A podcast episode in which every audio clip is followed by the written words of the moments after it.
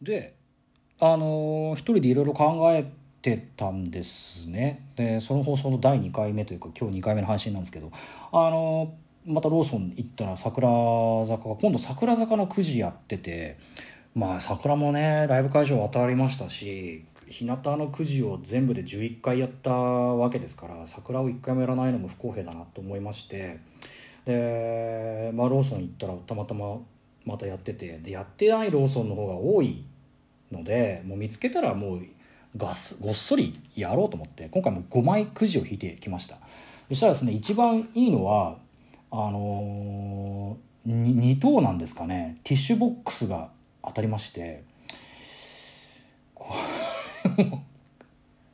う なんか多分まあ割とラッキーなんでしょうね。だからこんなところって言ったらあれだけどここで運を使っちゃうからあといいことないのかもしれないですけどね。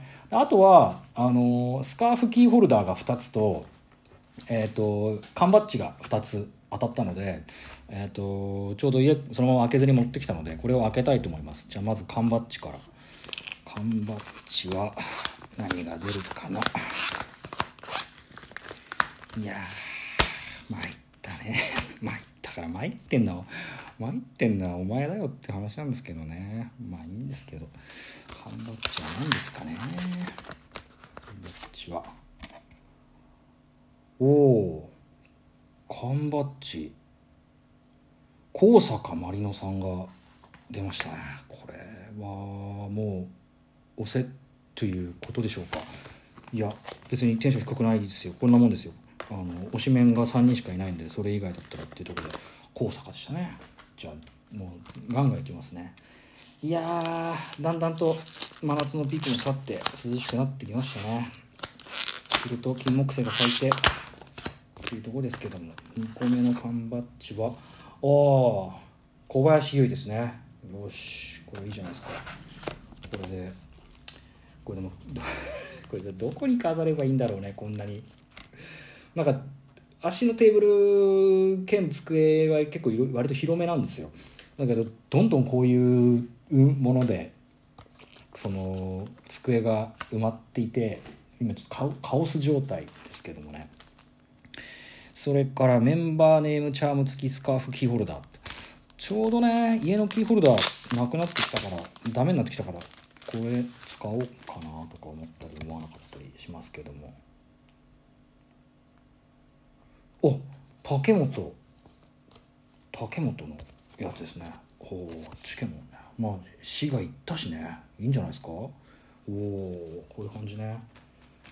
なかなかこれでもまあ鍵家の鍵つけたりとかするには全然向かない 気持ちなんですね。入っちゃうねこれね。これをまたしまいまして。これねダブリが出たらカトリスにあげようと思ってるんですけどなかなかダブらないもんですね。さあ次が誰だろうか。誰かな。